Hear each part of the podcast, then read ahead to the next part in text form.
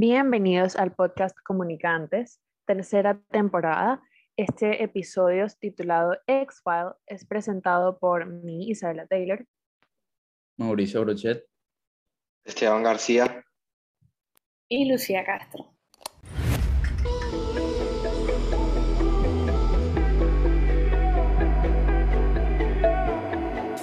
Bueno, para iniciar este episodio les quiero comentar que me estuve viendo la serie Black Mirror. Me puse a ver un episodio titulado The Waldo Moment o El Momento Waldo, que bueno, básicamente se trata de la historia de un actor de comedia fracasado llamado Jamie, que ahora trabajaba haciendo la voz y los movimientos de un oso azul llamado Waldo.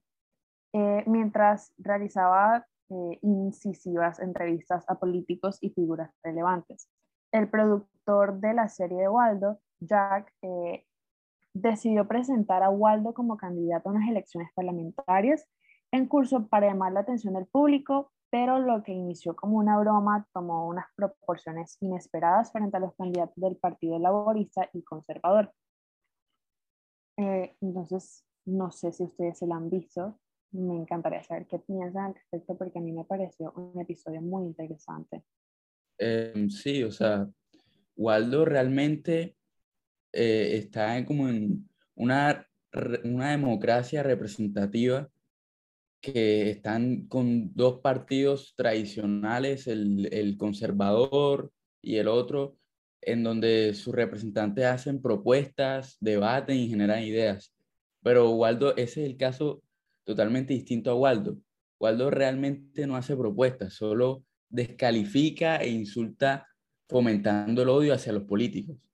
Eh, la gente simpatiza, llega a simpatizar con, con la imagen de Waldo, porque en realidad Waldo dice no ser nada, él no existe, pero es mucho más real que los políticos que se presentan para para quedar electos. Él dice ser mucho más real que ellos y la gente simpatiza con que Waldo sea el que diga las cosas que, que no se atreven a decir los otros.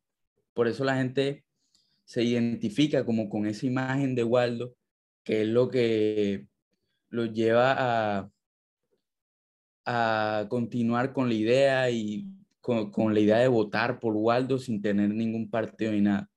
Eh, yo creo que aquí como que siento que en este, en este capítulo de este episodio, perdón, este episodio, estaríamos hablando de un caso como de, de sarcasmo.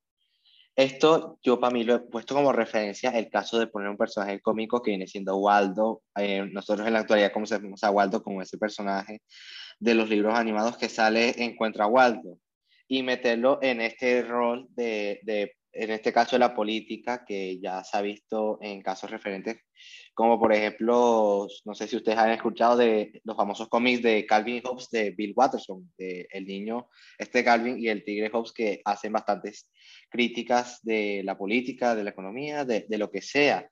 Y yo creo que lo que trataron de hacer en este, en este capítulo me pareció ah, interesante y me gustaría como que definirlo como, eh, como sarcasmo, yo creo que sería sarcasmo al referirme en este término eh, específicamente por el rol que le tratan de poner a Waldo, que es un rol fuera de contexto, de pasar de ser un personaje de libros para niños a tratar de eh, tener su propio partido político. Sí, realmente sarcasmo es la palabra que define prácticamente a Waldo.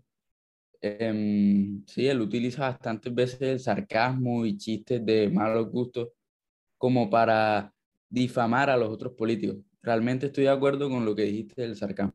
Eh, yo quería decir también que como que encima del sarcasmo hay mucha sátira, o sea, es, es, un tema muy satírico porque a través de esa comedia y a través de ese lenguaje vulgar es que él se encuentra como que cómo va opacando a los demás y cómo se encuentra él, o sea, cómo se va subiendo él como en esta pirámide de poder y la gente pues rápidamente empieza a verlo como voz del pueblo. O sea, él es solamente un muñeco y es solamente, eh, o sea, algo irreal, pero se encuentra y se le da la posición de poder que mucha gente, o sea, como sociedad, sentía que no tenía dentro de la política. Sí, sí, eh, o sea, en este episodio se nos presenta una sociedad donde ya están tan decepcionadas, tan desilusionadas que acaba creyendo que un dibujo animado puede llegar a representarlos.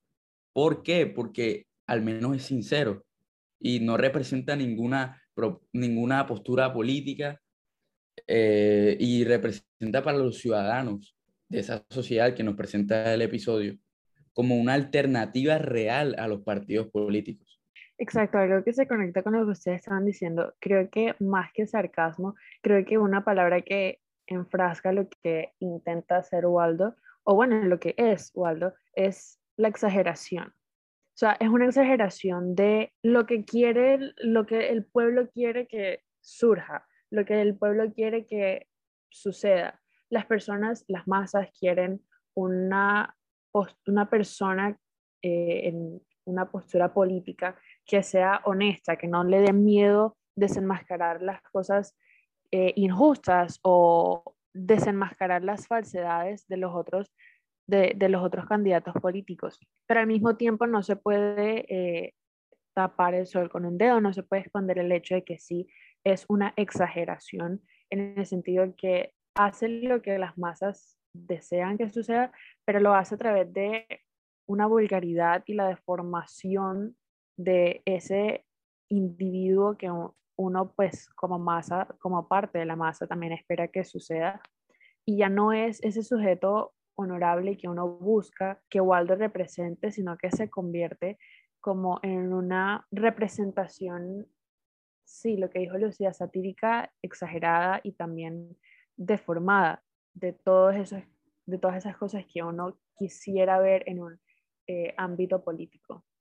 Incluso, pues ahí como que conectando contigo, fue eso. En ese momento como que en que Waldo, pues hay una situación donde están teniendo un debate todos ahí como que sentados en unas sillas. Y el momento en el que Waldo explota y dice lo que estaba diciendo Mauricio al principio, de que él no es real, pero soy mucho más real que los políticos ahora, eso representa, o sea, le dio una voz a la sociedad. Entonces, Waldo terminó demostrando una empatía y una capacidad de entender al pueblo en la que los otros pues, no habían demostrado. E inmediatamente todos se sintieron identificados y todos mostraron el que estaban cansados, pero al mismo tiempo Jamie, el comediante detrás de Waldo, terminó sometiéndose a la voz del pueblo en vez de lo que quería él. Y eso ya hace más parte de, como que al final del día, quién está mandando a quién, porque él está dándole una voz, pero ni siquiera es una voz propia. Sí, yo de hecho estoy de acuerdo y es que algo que me, como que me gustaría saltar dos cosas. Lo primero es que algo que recientemente hace la televisión y evitamos es, es tratar de mantenerse de PG, entonces nada de vulgaridades, decir cosas. Y yo creo que eso es algo que, me, que, que trae, atrae la atención de, de la gente, de, de, de, Jamie, y que al interpretar este rol de Waldo tenga bastante, bastante, bastante gente que lo, que lo apoye.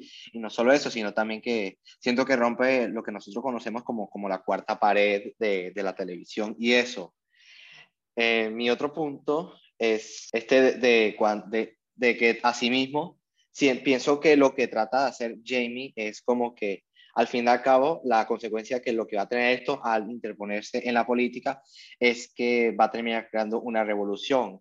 Y es lo que al principio estamos discutiendo y que mencionó Mauricio, que al final lo que hace, hace Jamie eh, en el personaje de Waldo es tratar de, de que la gente no se, no se una a ambos partidos, sino que lo tengan a él, a él en medio y de él se puedan apoyar para lo, lo, lo que sea para, para este caso, que es la política. ¿Saben? Este episodio también me recordó mucho a la teoría de la espiral del silencio, que, bueno, no sé si, la han, han escuchado de ella, pero la teoría de la espiral del silencio, si no me equivoco, eh, surgió en 1977 por la politóloga alemana Elizabeth Noel Newman.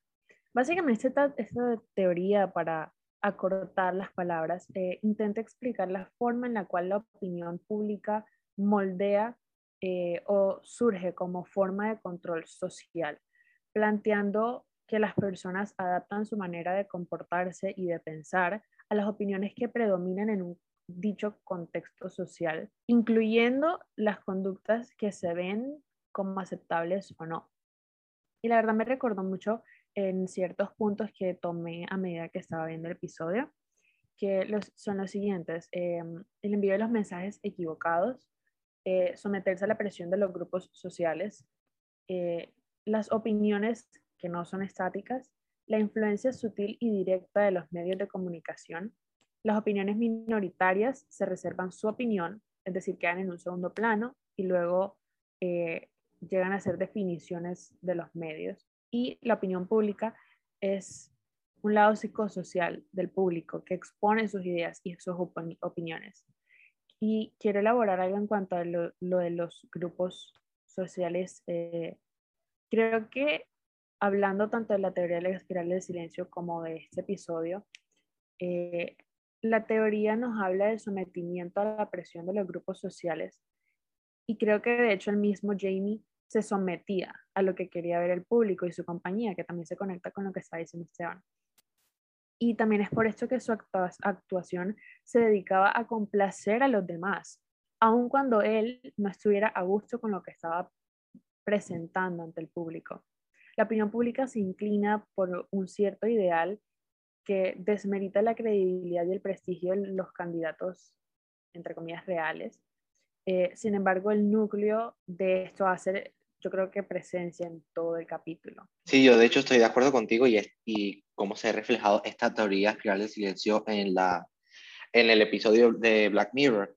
De hecho, pensándolo bien, nosotros lo podríamos ver reflejado en cómo a las opiniones de Waldo, de Waldo Jamie, a medida que él va discutiendo sobre esto, van terminando siendo dominantes en la sociedad y lo que digan los demás partidos van a terminar siendo, van a terminar siendo decrecientes, contradictorias o ignoradas y al fin y al cabo, esta, al final van a terminar ser ignoradas y la que domine va a ser la de Waldo. Exactamente, o sea, Waldo lo que hizo fue, se aprovecha de esa desconfianza que generan los otros candidatos políticos y hace sentir al pueblo o a la gente que las caricaturas que esconden un hombre totalmente distinto y que él, eh, aun siendo una caricatura, puede invertir esa falsedad y ser más real que los otros candidatos reales. Y encima de eso, pues también es muy cierto que, pues incluso nosotros también podemos caer en, en el hecho de que se evalúa muchísimo como que el clima de opinión que hay, o sea, qué está pasando, qué piensa la mayoría.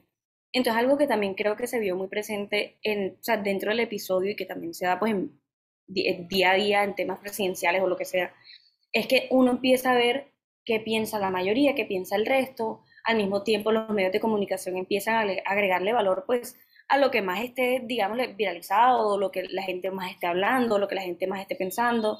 Entonces en esos momentos había muchísima mayor cobertura de Waldo en las noticias, entonces había una entrevista por aquí, una entrevista por allá, él salía en el camión a hablar y eso le empieza a reafirmar al público la posición de seguir detrás de Waldo y de seguir apoyando a Waldo. Y eso ya crea que él esté dominando absolutamente todas las opiniones y efectivamente las otras se van opacando, el público empieza como que a aislar a quien piense distinto. Mira que incluso en una escena una de las otras candidatas, a una de las otras candidatas creo que le, tiran algo y le dicen como que voy a votar por Waldo o algo así, porque la gente empieza a separar al que no piense de la misma manera que ellos. Entonces siento que en verdad es algo que se nota muchísimo en el episodio. Eh, bueno, sí, de hecho, yo ya lo último para finalizar, eh, ya me, me, parece, me parece muy bien haber hecho esta relación de la teoría del espiral del silencio con este episodio de Black Mirror de Waldo, y no, no sé si alguien más tiene algo más que decir o ya podemos cerrar. Yo creo que ya podemos concluir. Eh, ok, entonces ya este sería el episodio del día de hoy. Muchas gracias por escucharnos y no se olviden sintonizarnos en el siguiente episodio para hablar sobre el reciente caso de, de casos de coronavirus que se han extendido por el país. Que tengan un feliz día.